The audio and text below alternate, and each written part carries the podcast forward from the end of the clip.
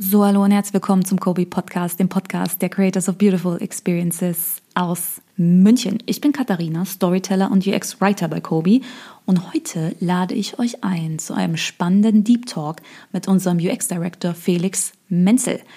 Menz ist seit Anfang 2014 bei Kobe, also jetzt fast sieben Jahre lang. Und damit ist er nicht nur ein echtes Kobe-Urgestein, sondern auch ein super erfahrener Experte in Sachen User Experience Design. Und ihr wisst, das ist unsere Spezialität hier bei Kobe. Markengetriebenes User Experience Design. Und User Experience Design ganz generell kümmert sich darum, dass die ganzen Websites und Apps, die ihr alle da draußen auf euren Handys habt, besonders nutzerfreundlich sind, also am besten intuitiv von euch allen verwendet werden können, weil sie in sich stimmig und logisch aufgebaut sind. Und in dieser Folge werdet ihr erfahren, dass das alles gar kein Zufall ist. Und unser Menz wird euch ein bisschen was darüber erzählen, wie man sowas erreichen kann. Also was gibt es zu beachten und was muss man berücksichtigen, um eine gute User Experience bei digitalen Produkten zu erschaffen. Er wird auch eine sehr spannende Analogie zum Schafkopfspielen bringen und hat einige coole Beispiele für gute und schlechte UX-Patterns im Gepäck. Also freut euch auf ein Kennenlernen mit unserem UX-Mastermind Menz. Damit wünsche ich euch viel Spaß. Ich sitze heute hier mit Felix Menzel, von allen nur Menz genannt, deswegen mache ich das auch. Wir verstellen uns hier ja nicht. Ähm, kannst du ein bisschen was über dich und deine Rolle bei Kobe erzählen? Also ich fange mal bei Adam an. Am Anfang war ich Konzepter, ähm, also habe Konzepte produziert, Wireframes produziert, habe aber, und das wissen nicht unbedingt alle, ist ein Fun Fact, auch weil die Workload noch nicht so hoch war, halbtags teilweise Support-E-Mails für Kickbase beantwortet. Oh je, oh je. Genau. Ähm, und jetzt mache ich UX Direction mit einem Fokus auf Konzept, habe aber auch durch die Erfahrung, durch die jahrelange, die mm, so ein bisschen den Skill entwickelt, auch Design zu beurteilen, ähm, nicht unbedingt es selber zu schaffen, aber auch im Rahmen der UXI-Methode eben zu schauen, ob das Design die Markenwerte entsprechend widerspiegelt bzw. dem Nutzer unterbewusst kommuniziert. So wie es hier gemacht wird bei Kobe, genau. markengetriebenes genau. Design. Sehr schön. Mittlerweile verinnerlicht nach so vielen Jahren, ja. die du hier bist. Ja. Sehr cool. Okay, das heißt, einerseits am Anfang Support-Mitarbeiter gewesen für Kickbase und Auch, ja. vollen Herzens Konzepter und UX-Director. Was ist dein Background? Ich habe ähm, Informatik an der TU München studiert, ähm, Bachelor und Master, habe mich aber während dem Studium in meinen Thesis, also Bachelor Thesis und Master Thesis, bereits mit UI beschäftigt. Ähm, und die Usability, das war dann am Lehrstuhl für Ergonomie, also hat eigentlich nichts mit Informatik, sondern Maschinenbau zu tun. Genau, muss man sagen, in Retrospektive, das, was damals noch so gelehrt wurde an diesem Lehrstuhl, war zu dem Zeitpunkt schon sehr outdated. Ähm, also wenn ich jetzt so meine Masterarbeit durchlese, denke ich mir, wow, okay, das ist wirklich, wirklich nicht mehr ähm, der, der Stand von heute. Genau, und dann habe ich ein Jahr lang nach der Uni Prototypen programmiert für UIs auch wieder, ganz speziell für UIs im Auto, also das, was ich in der Mittelkonsole sehe, schimpft sich Central Information Display. Und da ist mir dann auch irgendwo so gekommen, dass ich die Sachen nicht nur umsetzen möchte, sondern dass ich die einfach auch mitgestalten möchte. Genau, und so bin ich dann in die UX-Richtung gerutscht. Okay, das war, heißt, es war eine kurze Karriere als Programmierer? Genau, ja. Tatsächlich haben wir zwischendrin auch hier, habe ich bei Kobe ein paar Prototypen programmiert, also die dann auch ohne Code nicht ausgekommen sind, wegen gewisser Logiken, die dahinter liegen. Ähm, das war es aber dann eigentlich auch so mit meiner Programmierkarriere. Ja. Aber es hilft dir heute auch, um den Workflow zwischen den Devs und den UXern besser zu verstehen? Den Workflow zum einen, also um Pro Prozesse zu optimieren für Übergaben von dem Konzept- und Designteam an die Entwicklung, aber vor allem auch einen Blick auf die Konzepte zu haben und die Designs zu haben, ob die umsetzbar sind, weil man dann natürlich gleich mit dieser Brille drauf schaut, wie würde man das selber umsetzen im Code und was für wiederverwendbare Komponenten muss ich deswegen verwenden und wie muss es dann eben im Layout aussehen oder im Design auch aussehen. Und wir wissen, die Kunden sind dankbar dafür, weil wir keine Luftschlösser bauen, die man am Ende des Tages nicht unbedingt auf die Straße bringen kann. Genau, also natürlich äh, kommen, passieren hier und da mal so ein paar ähm, fancy Animationen, wo dann die Developer schon sagen, okay, das ist ein bisschen aufwendig umzusetzen. Das ist aber okay, ich meine, es ist immer so, dass in dem ganzen Entwicklungsprozess viel Abstimmung zwischen Konzeptdesign und Entwicklung passieren muss. Aber ich denke, wir gehen meistens schon auch mit Vorschlägen rein, die wirklich sehr nah an der Implementierung sind. Und es ist tatsächlich so, dass Konzepter und Designer das Ganze auch ohne diesen ähm, Background in Programmieren ja, äh, beurteilen oder ohne diesen Background beurteilen können, ob etwas umsetzbar ist. Man lernt auch sehr viel beim Prototypen selber. Also es gibt ja auch Prototypen, die nicht unbedingt programmiert sind, die aber auch gewisse Logiken dahinter haben. Also zum Beispiel, wenn man einen Prototyp in Protopy baut, und da kann man auch so ein bisschen programmieren, man kann ein bisschen mit Variablen spielen und solche Geschichten. Und wenn man dann wirklich einen funktionierenden Prototyp hat, den man dann zum Beispiel auf dem Handy für eine mobile App benutzen kann und der genau das Verhalten dann widerspiegelt, was man gerne möchte, dann ist man wirklich sehr nah an der Implementierung dran und kann sagen, so kann es auch umgesetzt werden. Okay, das heißt, jeder UXer, der schon mal Prototypen gebaut hat, im Prinzip, der kommt ein bisschen hin. Aber ja. Jetzt sind wir schon fast wieder einen Schritt weiter. Wir müssen noch mal einen Schritt zurückgehen. Wie bist du damals zu Kobe gekommen? Deine Karriere als Entwickler war recht schnell beendet und dann?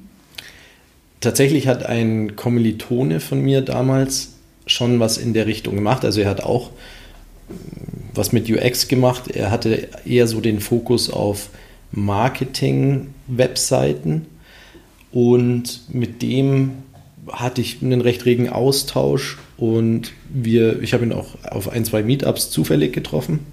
Und er hat gemeint, schau dir doch Kobe mal an. Er hat mir so ein paar Agenturen in München rübergeschickt und gemeint, schau dir die mal an. Und da war unter anderem Kobe dabei und dann habe ich mich vorgestellt und dann bei Kobe angefangen.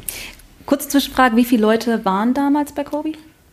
Fünf, glaube ich. Nee, oder sechs. Wovon drei Gründer waren? Genau. Nee, vier. Ach ja, stimmt, vier. Ja. Stimmt, vier. Okay, also wir haben jetzt so ein bisschen gelernt, wie bist du zu Kobe gekommen, was waren deine Karriereanfänge, wie bist du vom Dev zum Konzepter geworden. Jetzt steigen wir ein bisschen mehr in deinen Aufgabenbereich ein. Du bist UX-Director, das bedeutet, ein wesentlicher Teil von deinem Job ist es, das UX-Design von deinem Team hier bei Kobe zu reviewen. Was unterscheidet gutes von schlechtem UX-Design? Also da gibt es zwei Facetten, auf die ich da gerne eingehen würde. Das ist einmal Konzept und einmal Design. Beim Konzept super verallgemeinert gesagt ist es, wenn ich ein gutes Konzept habe, ist es zum einen selbsterklärend. Das heißt, als Nutzer weiß ich, was passiert, wenn ich irgendwo draufklicke. Also vorher schon, bevor ich draufgeklickt habe. Das ist selbsterklärend. Und dann gibt es noch erwartungskonform. Das heißt, wenn ich draufgeklickt habe, passiert auch das, was ich erwartet habe. So, super verallgemeinert. Ähm, was auch super wichtig ist fürs Konzept, und eins der essentiellen Sachen ist, finde ich, ist ähm, die Konsistenz innerhalb der App. Das heißt, Sachen, die gleich aussehen, müssen sich auch gleich verhalten und andersrum. Und auch bis zu einem gewissen Grad die Konsistenz zu anderen Applikationen und gelernten UI-Elementen und Patterns. Und auch noch eine Sache, die super wichtig ist, ist, dass der Nutzer bei der Benutzung der Applikation ein klares mentales Modell der App aufbauen kann. Das heißt, er muss irgendwie in dem Modell wissen, welche Sachen, welche Informationen, welche Funktionen leben wo. Das heißt, man muss darauf achten, dass sie auch nur an einer Stelle leben. Natürlich kann man von anderen Bereichen der App auf andere Bereiche verlinken. Aber wenn es jetzt zum Beispiel um das Verwalten von Tickets geht im öffentlichen Nahverkehr oder so, dann müssen diese Tickets, die ich aufrufen kann, an einer Stelle leben und dort muss ich sie verwalten können. Es kann natürlich trotzdem sein, dass ich die Detailseite eines Tickets auch aus einem anderen Bereich aufrufen kann. Aber das Verwalten und Managen dieser Tickets mache ich nur in einem Bereich der Applikation. Das ist super wichtig. Also man muss aufpassen, dass man eben nicht zu viele Wege nach Rom baut so, und dass der Nutzer wirklich weiß, wo er was findet. Genau. Im Design, natürlich, weil wir bei Kobe sind, ist es ganz wichtig, dass die, die Markenwerte kommuniziert werden. Das heißt, gutes UX-Design kommuniziert die Marke und ist nicht einfach nur generisch und eine Corporate Color ist drin. Und aber auch viele konzeptionelle Aspekte des Designs sind wichtig. Und zwar, dass man klare Hierarchien hat, was man durch Abstände, Schriftgrößen, Farben etc. bewerkstelligen kann, damit keine Information Overload passiert oder entsteht. Und dann gibt es natürlich noch andere Aspekte, die auch wieder hm, mit Usability und Design zusammenhängen, sowas wie Barrierefreiheit, also Kontraste, Schriftgrößen etc. Ja. Das ist jetzt aber super verallgemeinert, also da kann man natürlich noch ins Detail gehen, aber da sitzen wir morgen noch hier.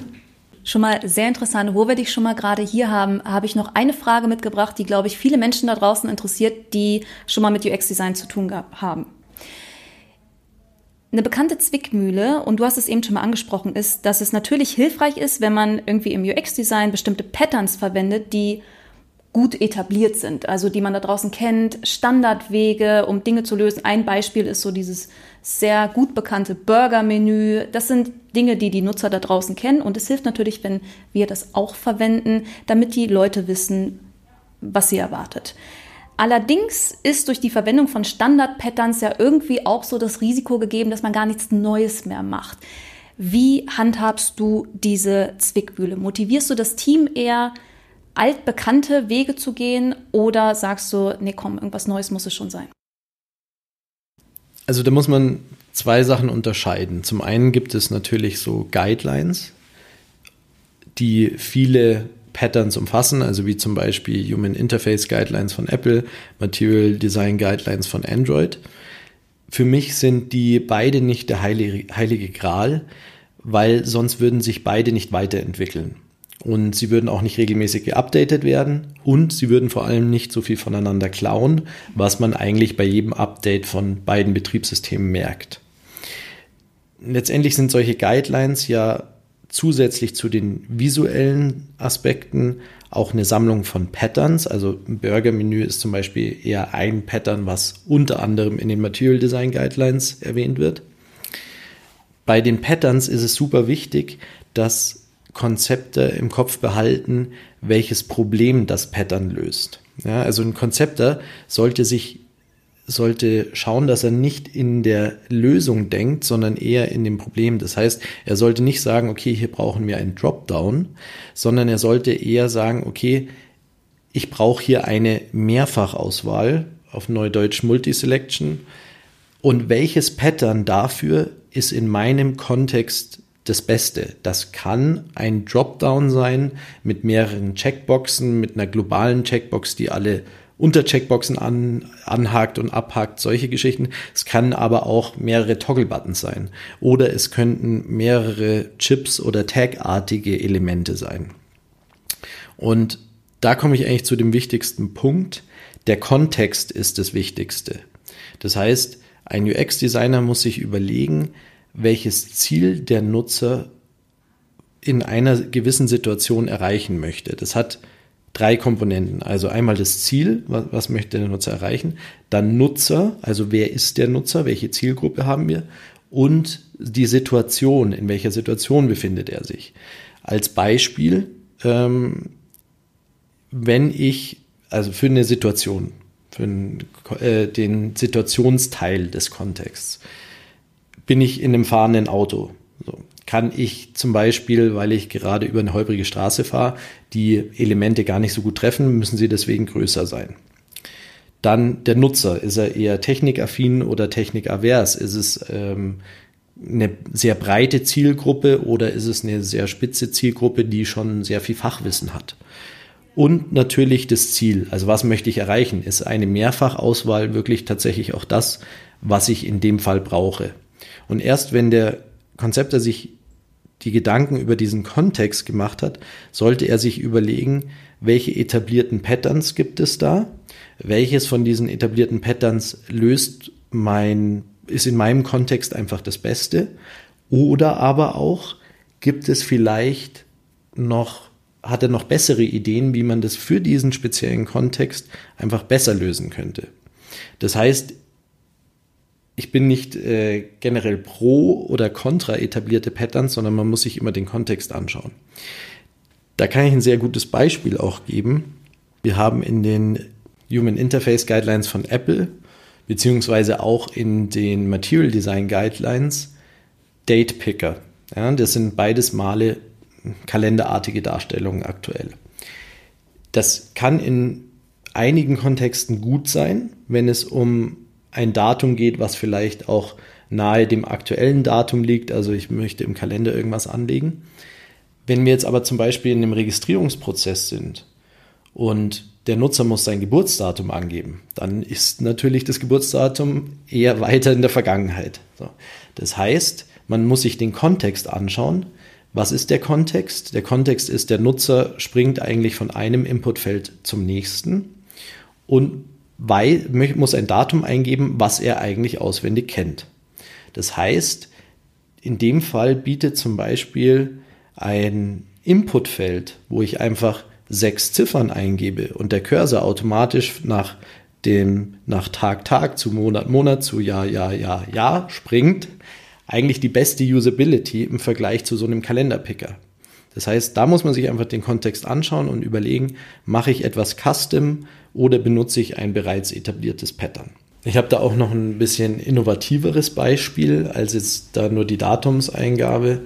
Und zwar haben wir uns für die App FIO, also für die, ich nenne es jetzt mal vereinfacht, für die Podcast-App, uns überlegt, dass wir den, den Scrubber bei dem Player, alles, alles so schönes Deutsch, ähm, vertikal gestalten im Vergleich zu horizontal. Also der Scrubber ist das, was ich im Player normalerweise mit so einem kleinen Bubble habe und dann vor- und zurückspulen kann, weil wir uns in dem Kontext einfach überlegt haben, was möchte der Nutzer in diesem Fall erreichen? Er möchte eine gewisse Stelle innerhalb einer Episode erreichen. So. Diese Episoden können unter Umständen sehr lang sein. Wenn ich jetzt die komplette Länge der Episode auf die Breite des Smartphones abbilde, dann kann ich nur sehr ungenau spulen. Wenn ich es auf die Höhe des Smartphones abbilde, kann ich es wesentlich genauer spulen. Und das ist einfach sowas, wo hier ein neues Custom Pattern entstanden ist, weil wir uns einfach nochmal überlegt haben, was möchte der Nutzer in dieser Situation erreichen. Und wir konnten es auch deswegen wieder machen, weil wir hier als Zielgruppe eher eine jüngere, technikaffine Zielgruppe haben und weil es auch ja, die Situation erlaubt, in der der Nutzer diese App verwendet, nämlich, keine Ahnung, eher zu Hause auf der Couch als im fahrenden Auto, wo ich sowieso nicht so gut vor und zurückspulen kann. Und wenn ich mich richtig erinnere, der Kunde hatte auch so von seiner Markenidentität uns Raum gelassen, was Mutiges zu machen, was Innovatives zu machen. Genau, mhm. genau. Also das ist ein Beispiel für, für ein Element, was sehr custom ist und es einfach bis dahin noch gar nicht gab. Bedeutet natürlich auch ein bisschen mehr Entwicklungsaufwand, war es aber aus meiner Sicht für diesen Fall definitiv wert. Genau, das ist, das ist so viel zu, zu, zu Guidelines versus Patterns. Und es kann natürlich sein, dass auch neue Ideen dann kommen und wenn die wirklich für den Kontext, also für den Nutzer, für die Zielgruppe, für die Situation und ähm, für das Ziel, was er erreichen möchte, besser passen, dann sollte man auf jeden Fall auch Custom oder neue innovative Patterns und Elemente kreieren. Das ist ja eigentlich so der Inbegriff von Innovation. Ich will ein Problem lösen und es gibt eine bessere Möglichkeit, das zu tun, als die bereits etablierten Patterns. Genau, ja. Dafür muss man natürlich trotzdem einen Überblick haben, was gibt es bereits. Weil das Wichtige ist ja, man will ja nicht jedes Mal das Rad neu erfinden, weil viele Probleme wurden schon von anderen klugen Köpfen gelöst. Und dann spart man sich natürlich Zeit und logischerweise auch Entwicklungsaufwand.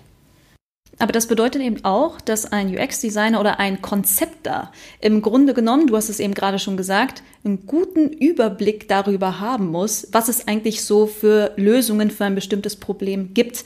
Was würdest du sagen, zeichnet einen guten UX-Designer sonst noch Also er muss nicht nur einen guten Überblick haben, was gibt es da draußen, sondern wenn er Erfahrung mitbringt, bedeutet das natürlich auch, dass er einigermaßen im Kopf haben muss, welche Probleme hat er bei anderen Projekten in der Vergangenheit schon gelöst.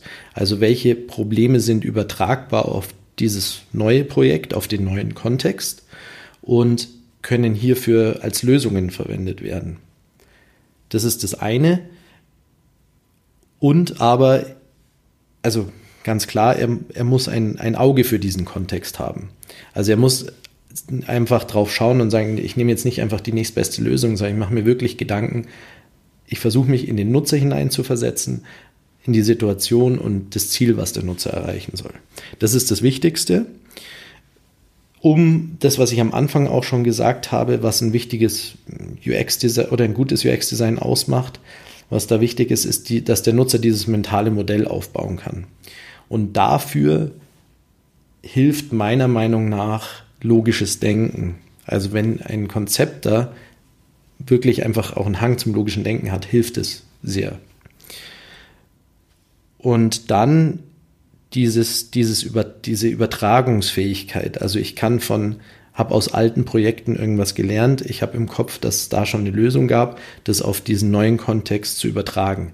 Oder auch von anderen Applikationen, die es da draußen gibt, zu übertragen. Da muss es nicht mal ein Pattern oder eine Lösung in irgendwelchen Guidelines geben, sondern vielleicht hat er eben auch irgendwas Cooles in einer anderen App entdeckt und kann dann das auf diesen Kontext übertragen, selbst wenn es eine komplett andere App ist und eine andere Branche und nichts damit zu tun hat. Also diese Möglichkeit, diese Lösungen auf den eigenen Kontext zu übertragen und sich dran zu erinnern, dass er da was, was Cooles gesehen hat. Und dann natürlich, was der Entwicklung auch hilft, dass er ein Gefühl für die Wiederverwendbarkeit von Komponenten hat.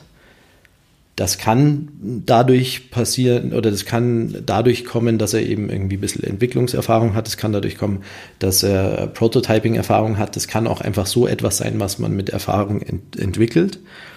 Ähm, aber das hilft natürlich auch weil es dann wieder später schnell entwickelt werden kann und weil auch in der Regel, wenn etwas ent gut entwickelt werden kann, auch meistens bedeutet, dass der Nutzer sich leichter ein mentales Modell aufbauen kann. Und last but not least, ein Auge fürs Detail. Also das ist äh, super wichtig, das ist egal, ob Konzepter oder Designer, dass man eben nicht hergeht, okay, ich nehme jetzt die nächstbeste Lösung, sondern wirklich, auf Bayerisch sagt man Tippfallscheißer, dass er wirklich äh, Korinthenkacker ist, was das Konzept und das Design angeht. Okay, ich habe jetzt gerade so ein Bild in meinem Kopf und denke mir, wenn ich Erfahrung habe, vielleicht im Coden oder ich habe Erfahrung mit bisherigen Projekten gemacht, aber auch ich habe ein Auge dafür entwickelt, wenn ich Apps und Websites da draußen anschaue, Lösungen für bestimmte Probleme zu erkennen.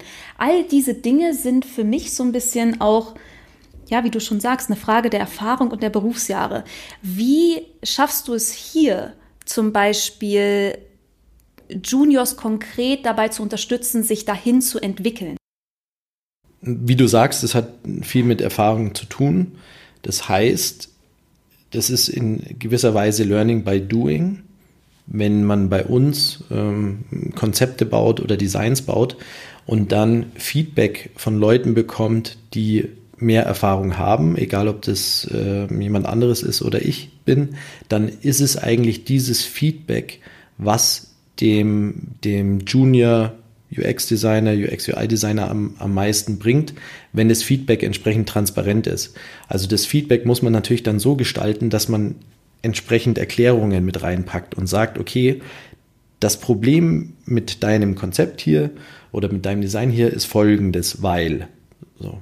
Dann sollte man auch immer Bezug nehmen auf zum Beispiel Usability-Heuristiken oder, oder ähnlichen Sachen. Also man muss es wirklich auch erklären und seine eigene sein eigenes Feedback verargumentieren können. Und wenn man dann selber einen Vorschlag macht, das und das könnte besser sein, auch wieder, weil, keine Ahnung, bessere Übersicht, wie auch immer. Also durch, durch gutes Feedback anha, ähm, anhand der erstellten Lösungen lernen meines Erachtens die Leute am meisten.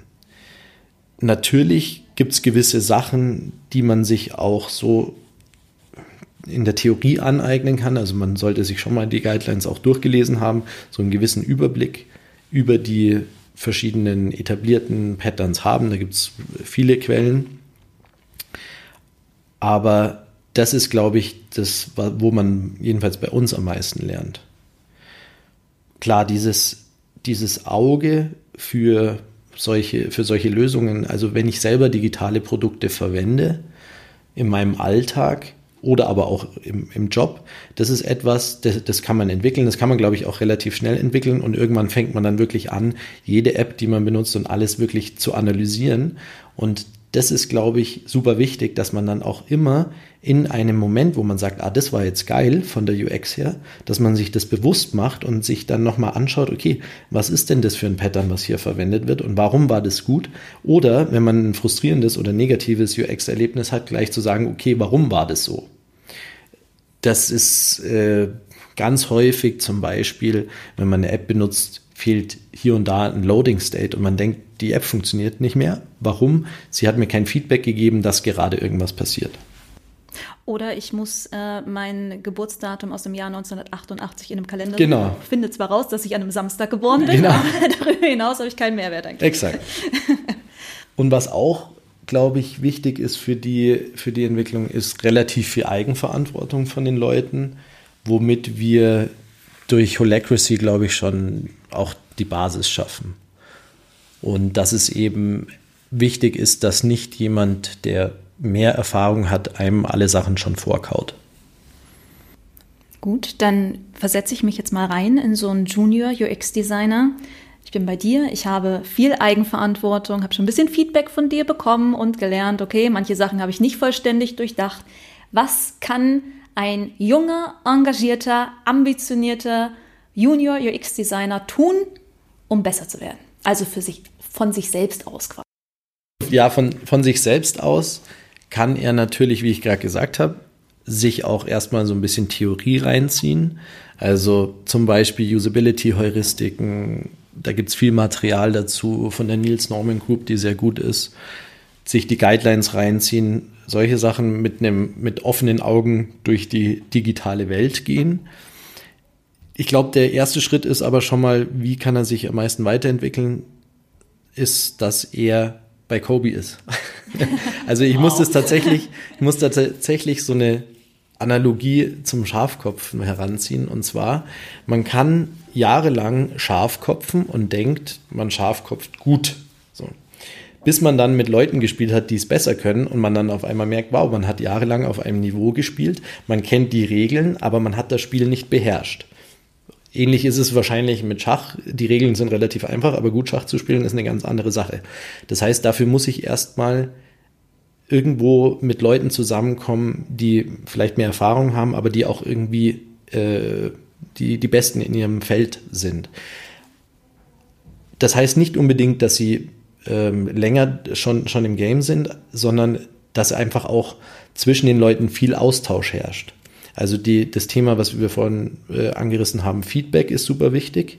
Aber das muss nicht nur in eine Richtung gehen. Also häufig, wir haben ja häufig auch so Sparings zwischen Konzeptern und, und Designern. Und es kommen einfach häufig auch bessere Ideen raus, wenn zwei Leute an einem Problem sitzen und Lösungen hin und her werfen. Das heißt, wenn ich Sachen reviewe, ist es auch häufig gar nicht mal so ein, das ist schlecht, mach so, weil das ist besser, sondern da wirft man sich einfach Ideen hin und her. Und wenn man dann eine geile Lösung gefunden hat, dann ist es einfach wichtig, dass man diese Lösung irgendwie verinnerlicht, irgendwo abspeichert, damit man sie in einem anderen Projekt in der Zukunft wieder anwenden kann.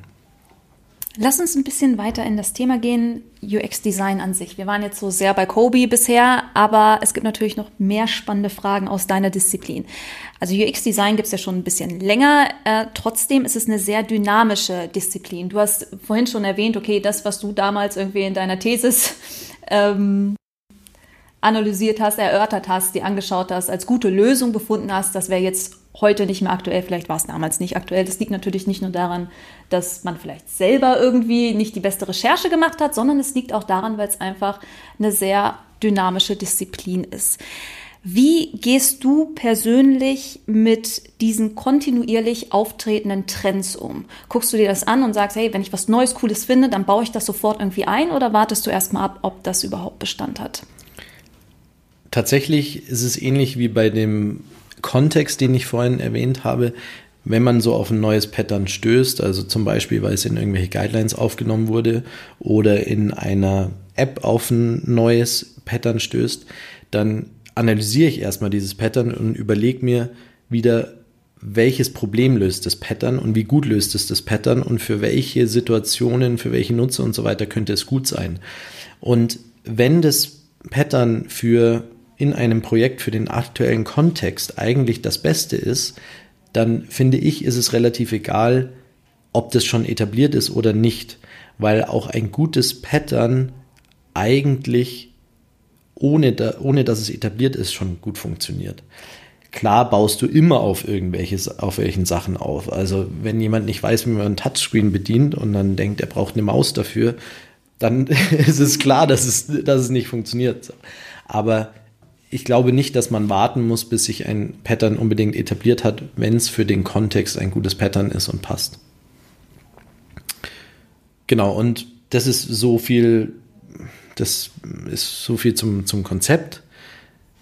Wenn es ums Design geht, also um Designtrends, da ist es so, dass wir ja da sowieso eine andere Herangehensweise haben und dass wir versuchen, aus der Marke heraus zu designen und nicht irgendwelchen Trends hinterherlaufen. Also sagen, okay, Flat Design ist gerade in, deswegen machen wir das so und so, sondern wir leiten ja das Design von den Markenwerten ab. Und deswegen ist es auch viel nachhaltiger. Zumal unsere Argumentation ja ist, wir wollen markengetrieben sein, auch damit man sich von der Konkurrenz am Markt abhebt und eine eigene Identität schafft. So das, das einfache Hinterherlaufen von Trends wäre genau kontraproduktiv, wenn man sich das überlegt. Genau. Was da aber auch wichtig ist, man sollte dann im Umkehrschluss auch nicht sagen, ich möchte unbedingt innovative Patterns verwenden, um innovativ zu sein, weil es gut sein kann, dass sie in dem Kontext gar nicht passen weil ich zum Beispiel eine technikaverse Zielgruppe habe oder weil es einfach für diesen, für, für diese Situation und das, was der Nutzer erreichen will, einfach nicht passt. Was ist aus deiner Sicht die wichtigste Entwicklung der letzten Jahre in deiner Disziplin?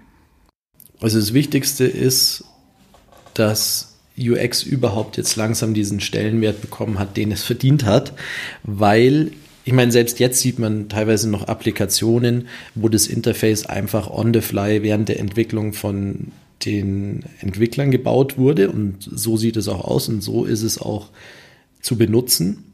Das heißt, das ist einfach mittlerweile haben die Unternehmen auch verstanden, dass eine gute UX einfach wichtig ist für ein erfolgreiches äh, digitales Produkt oder je, für ein Produkt, das eine, ein digitales Interface hat. Also das ist jetzt egal, ob das ein Touch-Display ist oder ein 11x11 LED-Matrix-Display oder sowas.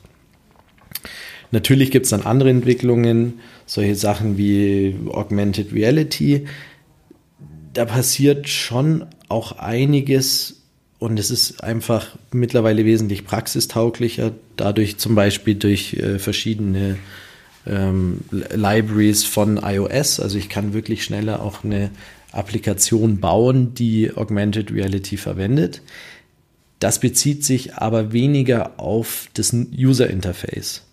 Also ich, bis jetzt ist es eher so, ich projiziere mir meinen Stuhl in mein Wohnzimmer und, und passe die Größe an und, und, und kann mir anschauen, wie das aussieht. Aber der Stuhl selber ist kein Interface-Element. Das heißt, die meisten Interface-Elemente oder auch bei, in der Medizin wird ja viel Augmented Reality mittlerweile verwendet. Da sehe ich halt dann in den Arm hinein und sehe Knochen und, und äh, die Muskeln. Aber die Interface-Elemente wie, was weiß ich, ein Toggle-Button oder sowas wird trotzdem in der Regel noch in 2D dargestellt, weil es äh, einfach besser funktioniert.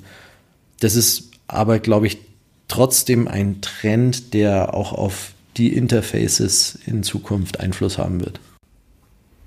Wo wir schon bei Interfaces der Zukunft sind. Was glaubst du, wie sieht Interaktion mit digitalen Interfaces in zehn Jahren aus? Du hast jetzt gerade schon sowas angesprochen wie Trends in der Medizin, äh, im Medizinbereich äh, mit Augmented Reality. Was ist deine Prognose? Wie werden wir in Zukunft mit Displays und Co. interagieren? Also alle Daten und alle hm, Rechenpower ist ja eigentlich jetzt sowieso jetzt schon auch eher in der Cloud.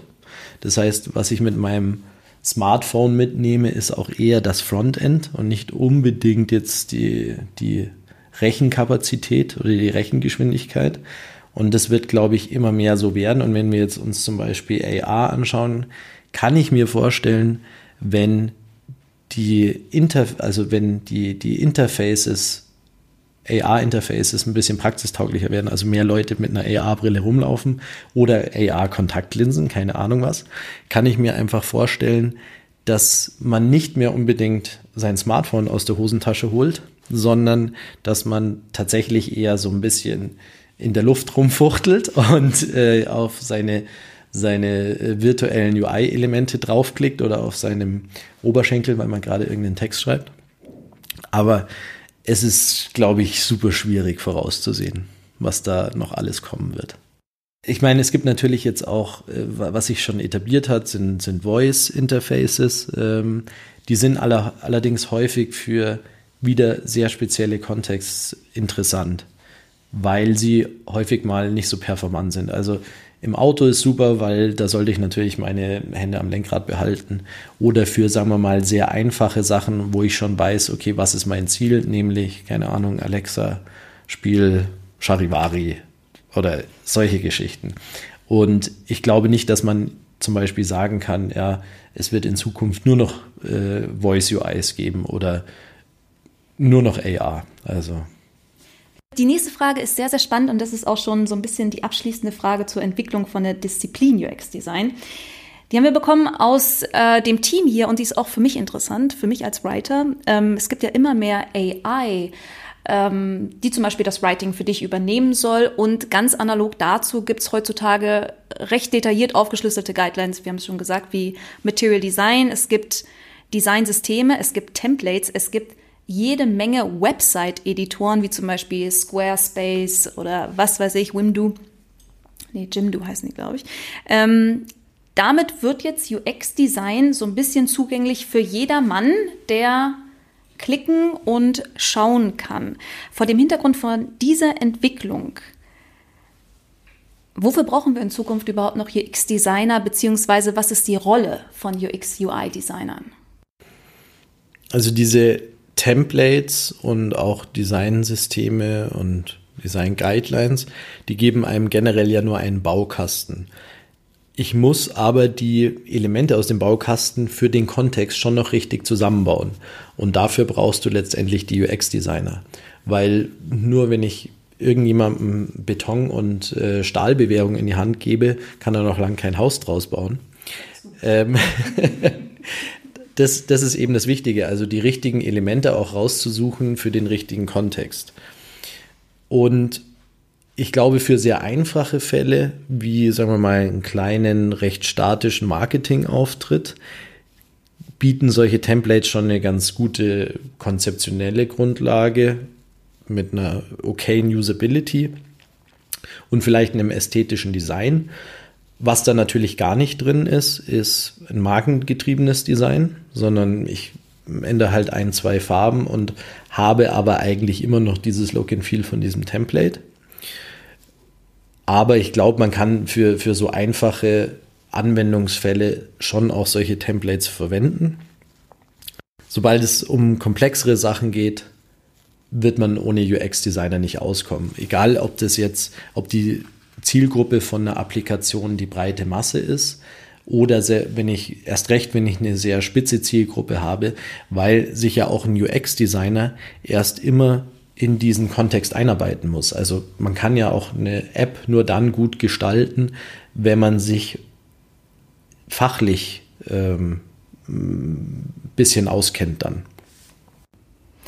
Das könnte ja dann bedeuten, dass es wahrscheinlich vielleicht mehr Apps gibt, mehr Websites, aber die Schere, sage ich jetzt mal, weit, sich weiter öffnet zwischen sehr guten, weil professionell erstellten digitalen Produkten und den Produkten, die im Prinzip jeder von uns mit Hilfe von diesen Editoren erstellen kann. Ja, also die, die die Sachen, die ich dann mit dem Editor erstellen kann, die sind eben dann häufig schon, haben, haben eine gewisse Ästhetik und vielleicht für einen gewissen Anwendungsfall auch eine, eine ordentliche Usability. Aber das sind ja keine, keine komplexen Cases. Was ich mir eher vorstellen kann, dass sich die Entwicklung ein bisschen verändern wird. Und zwar, dass sich der Fokus von der Entwicklung noch mehr Richtung Backend und solche in, in, in diese Richtung bewegt, weil der UX-Designer vielleicht in Zukunft durch welches Tool auch immer das Interface schon so bauen kann, wie es dann später verwendet wird. Also das sieht man ja teilweise schon, dass zum Beispiel Prototyping-Tools wie Framer einfach auch schon eine gute Grundlage für das letztendliche Frontend liefern können und dass Frontend-Entwickler da nur noch ein bisschen was hier und da tweaken müssen. Heißt, ich baue quasi als Designer ein, das Design von einem Interface und der Code wird dadurch bereits generiert? Oder genau. Mhm. Okay. Das heißt, nicht die UX-Designer werden überflüssig, sondern die Frontend-Devs. Vielleicht nicht überflüssig, sondern da geht es dann natürlich schon noch ums, ums, ums Tweaken und es geht dann vor allem um die Anbindung auch ans Backend. Ja. Aber man, man kann da, glaube ich, einiges Richtung UX-Design shiften. Ja. Jetzt haben wir ein bisschen den UX- und UI-Designern die Zukunftsängste genommen. Was kannst du Quereinsteigern und Personen, die sich so das aller, allererste Mal mit UX-Design befassen wollen, empfehlen? Wie findet man so diesen ersten Zugang in die Disziplin? Also wichtig ist, ich würde mir nur Materialien aus dem Internet anschauen, weil jegliches Printmaterial zu UX-Design ist in der Regel outdated. ja. ja. Ähm, ich kann mich daran erinnern, auch wieder Anekdote zu meiner Masterarbeit war das damals. Da hatte ich auch ein Buch als Literatur verwendet für die Interfaces, die ich da erstellt habe. In der, in der, in der Thesis ging es zugegebenermaßen mehr auch um die Auswertung von einem Probandentest und Statistik und so weiter. Aber in diesem Buch stand tatsächlich zu dem Zeitpunkt, ein Button muss eine 2,5D-Optik haben, damit der Nutzer ihn als Button wahrnimmt. Das ist eine, war zu der Zeit schon ziemlich ähm, outdated und für heutige Verhältnisse ist es natürlich einfach nur Schwachsinn. Ähm, das heißt, lieber natürlich im, im Internet recherchieren. Klar, die, ich glaube, die Guidelines von Apple und von Material Design sind ein guter Startpunkt, eben aber auch aus Usability-Sicht die Niels Norman Group. Es gibt schon, gibt schon viel Material. Wo man sich quasi autodidaktisch ja. einlesen kann, vielleicht YouTube-Tutorials sich mal anschauen kann.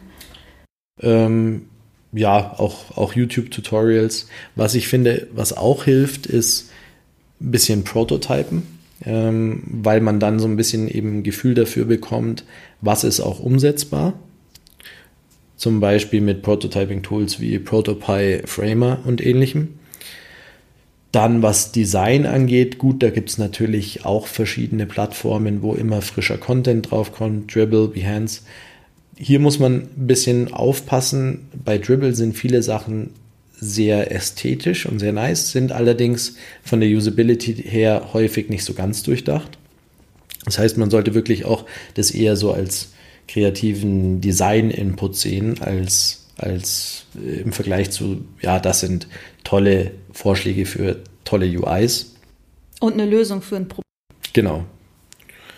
Und natürlich Quereinsteigern genauso, was, was einen guten Konzept ausmacht, einfach mit offenen Augen durch die digitale Welt gehen und sich dann immer diese Situation merken, wo man ein äh, positives Erlebnis mit einer oder auch negatives Erlebnis mit einer UX hatte. Und nachdenken, wie gesagt, was hat mich daran gestört oder was hat mich daran beeindruckt. Und abspeichern. Und abspeichern. Aufschreiben und dokumentieren.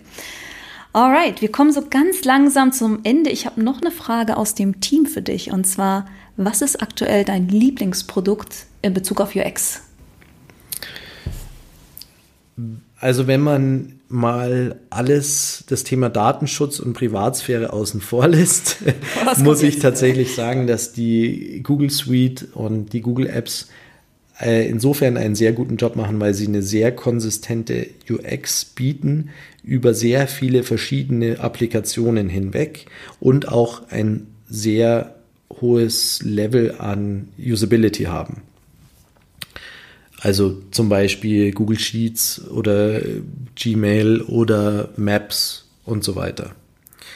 Wenn man das Thema Datenschutz und, und Privatsphäre ähm, anders betrachtet, wenn das einem schon wichtig ist, ich finde, Mozilla macht auch einen sehr guten Job mittlerweile. Überraschungskandidat, Mozilla. Ja, Mozilla Firefox. Ja, Tatsächlich. Wow. Ähm, zum einen haben die, sind, sind sie eine Non-Profit-Organisation und ähm, mir gefällt auch deren Philosophie, weil es geht ihnen eben darum, genau um die Sicherung der Privatsphäre im Internet und um Datenschutz. Aber die haben auch sehr viel mittlerweile an ihrer UX gefeilt und an ihren Interfaces und auch der zum Beispiel der mobile Firefox Browser für Android hat einige Usability-Verbesserungen vor nicht allzu langer Zeit erfahren, die ich schon auch gefeiert habe. Ja. Aber auch generell deren, so ein bisschen deren Produktportfolio, also die haben ja noch mehr Sachen außer den Firefox, nämlich zum Beispiel auch äh, Firefox Monitor, wo, äh, wo du sehen kannst, ob du vielleicht von irgendeinem Data Leak betroffen warst und so weiter. Super interessant. Ich glaube, da müssen jetzt einige Hörer da draußen nochmal in ihren Erinnerungen kramen, wann sie das letzte Mal irgendwie mit Mozilla Firefox zu tun hatten. Ich werde auf jeden Fall mir das Ganze nochmal anschauen, weil ähm, ich es jetzt nicht erwartet hätte. Und der Browser ist auch ziemlich performant. Also deswegen auch wiederum äh, gute UX.